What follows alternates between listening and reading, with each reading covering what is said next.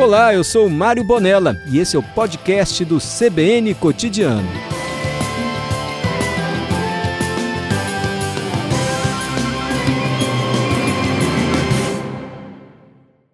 Tares, boa tarde, tudo bem?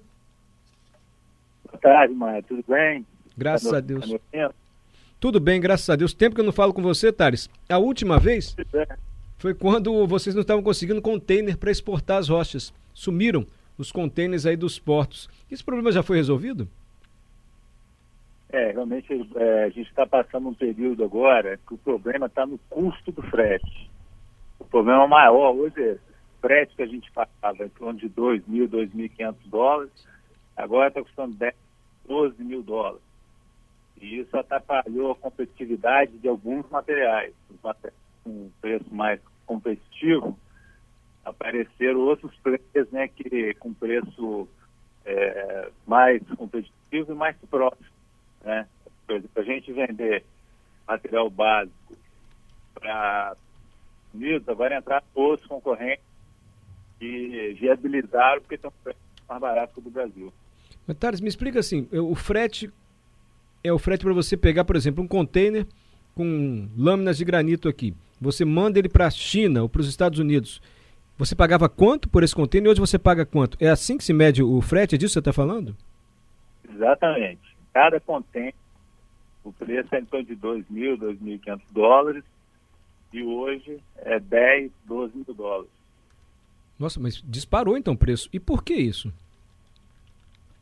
O problema é assim, tem poucos armadores, né? Os donos de navios são, são poucos no mundo. Então todo mundo fala que tem um pouco de, de cartel. E sempre que tem essa, essa elevação assim, dos valores, normalmente é questão de, de demanda. Né? Quando saiu da pandemia e começou a aquecer as, as lendas, é, houve um, um, um, excesso de procura e isso, é, demanda cresceu muito e os donos, os armadores, elevaram muito o preço. Thales, é esse crescimento agora de 8% nas exportações no primeiro trimestre é um crescimento que vem de outro período de crescimento. Né? As exportações estavam crescendo no setor de rochas. Ainda se explica por essa demanda reprimida? O que está vendo? Por que, que o setor está exportando mais, estão vendendo mais rochas do Espírito Santo para outros países?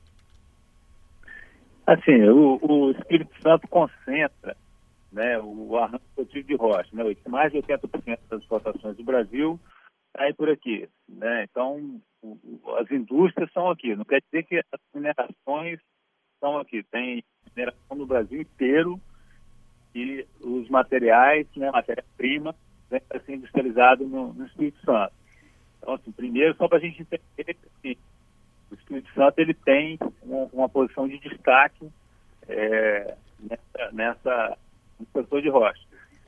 E assim, agora já não é demanda de, de pandemia. Né? Passado já teve um ano bastante positivo, né? fechamos o ano com recorde nas exportações de rocha, com 1,3 bilhões de, de, reais, 1 bilhão e 300 milhões de dólares, de dólares né? E, e agora, um acréscimo até agora de 8%, basicamente, em relação ao ano passado. Perfeito, que bom, né? Thales, só para a gente entender, o bloco de rocha, uhum. ele vai para qual continente e a rocha já cortada? Eu não sei se eu digo lâmina, chapa de granito, de mármore, vai para onde? Assim, existe uma demanda grande de blocos para China. Então tem muita matéria-prima que é vendida bruta, né, em blocos, que é o primeiro estágio, né, para a China. Os Estados Unidos já é chapa.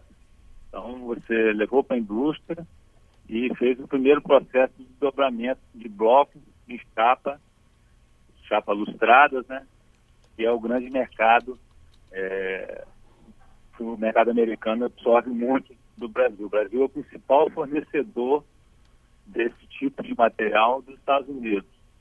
A gente fica em primeiro lugar no mundo, com 28%, se eu não me engano. E a rocha do Espírito Santo, ela, ela fica visível em cozinhas, aquelas bancadas de cozinha dos, dos americanos, basicamente para isso que eles usam? É, basicamente. É, existe um, como no Brasil hoje, é, no mundo todo, né, todo mundo começou a ficar mais em casa com a pandemia, o americano já tinha né, um perfil de, de, de tanto, tanto tempo ele muda tudo, ele dá uma reformada, ele é muito, é, já era muito mais caseiro que o brasileiro, né? O brasileiro agora é que, depois da pandemia, todo mundo está mexendo na sua casa, todo mundo querendo dar uma, uma ajustada, uma, uma modernizada, e isso o setor rocha acaba sendo privilegiado. Sim. Thales, eu queria falar um pouco de logística, como é que a gente pode melhorar esse setor para gerar mais renda aqui para o Espírito Santo. Eu tive aí no Sul há pouco tempo e já ouvi lá a informação que o Porto Central, as obras começariam até o final desse ano. Vai ser um porto aí no sul do Espírito Santo. E há uma demanda grande por ferrovias e por terminais também para distribuição de cargas perto do Porto Central para facilitar a logística e essa movimentação, principalmente de rochas. Só para a gente ter a ideia de quanto seria importante ter uma ferrovia ligando os setores de extração até um porto aí no sul. Você tem ideia de quantos caminhões circulam pelas rodovias do Espírito Santo diariamente com rochas? Nós temos um número, você me perguntou um monte de coisa, tem que tentar ver se eu vou lembrar de tudo. Vamos devagar. Primeiro, quantos caminhões transportam rochas no Espírito Santo por dia? Então, nós temos um número, mas é extraoficial. É um estudo que nós fizemos que a tendência é ter um, um índice de acerto alto. Mas em torno de 1.200, 1.300 caminhões por dia. São 1.300 caminhões levando rochas nas estradas do Espírito Santo diariamente. É. É muito caminhão. É, é muito, muito caminhão. caminhão. E aí... aí quando, pois não. Quando a gente foi para a ferrovia, né?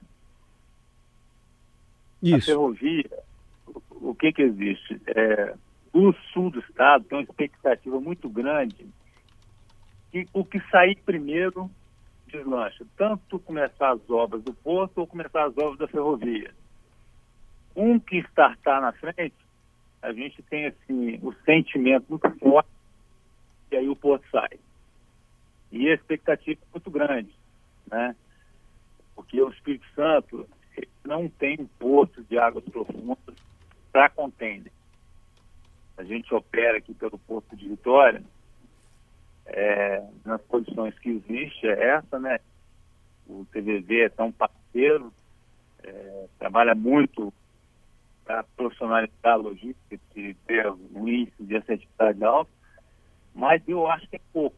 Né, setor, não só o setor de roça, todos aqueles setores do Espírito Santo que são embarcados em contêineres sofrem. O café, outros, né, gengibre, pimenta, mas principalmente o café o setor de rochas, ele fica muito dependente de um porto de águas profundas que opere com, com contêiner. Eu, particularmente, é, acho assim, que o Espírito Santo tinha que se mover um pouco, não só as entidades, é, tanto do café como do setor de poste. Acho que o Espírito Santo como um todo, eu não sei se é governo estadual, bancada, não sei, porque o tema é muito difícil, muito difícil. Você pensar em, porto, né? a gente está com expectativa hoje do porto da Imetânia, do porto é, central, como você falou, e tem uma outra expectativa de Petrocity, se não me engano, lá em São Mateus.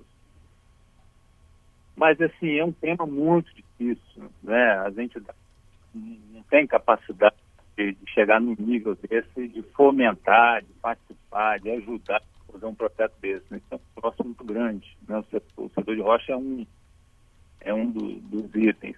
Mas com certeza o Espírito Santo sofre aqueles setores que dependem da exportação através de contêineres. Perfeito. Mas há uma expectativa de ferrovia, né? Claro, você está dizendo que é difícil porque é necessário força política para atrair investimentos para cá, mas a gente tem a expectativa de ferrovias, de um terminal de distribuição de cargas também no sul, porque há uma contrapartida em relação a concessões, como da Vale, que foi renovada, e outras contrapartidas por concessões renovadas de maneira que empresas privadas poderiam construir essa ferrovia, ligando setor de extração até um porto aí no sul do Espírito Santo. Não há essa expectativa aí no setor? Então, eu, é, o que nós temos que está ficando mais próximo. Né? Porque assim, a concessão da Vale vai ser é, construída até a Samarco, né? me parece. E aí a parte vai até o Porto Central está sendo feito um, um, um acordo, governo federal, governo estadual, e parece que, que vai sair junto. E a gente, como eu falei antes, tem uma, uma certeza de realmente isso acontecer no Central Deslanche. Porque tem que ter estrutura, tem que ter, não, não adianta for sem, sem estrutura nenhuma, cada vez mais difícil. Né? Até quanto tempo que o Porto Central tem um projeto magnífico, vários setores têm debatido o Porto Central, têm falado de entrar, a Petrobras mesmo fez um acordo com eles agora no final do ano. Eu, eu, eu não tenho muito conhecimento, eu não tenho muitos detalhes, mas eu tenho conhecimento. Então, é próximo. Tá. Né? É, é, é próximo, né? Como eu falei, os setores de, que dependem de, de exploração através de contêiner é, no Espírito Santo depende desse, desse, dessa forma de fazer cabotagem. Né? Todos os contêineres que a gente exporta através do Porto Vitória são levados para o Rio, no Rio para o navio faz o seu final. Tares Machado, do Centro Brasileiro dos Exportadores de Rochas Ornamentais. Obrigado, viu, Tares? Bom trabalho para você em Cachoeiro de Itapemirim. Tá joia, Obrigado. Sempre à disposição. Valeu, um grande abraço. Nós também.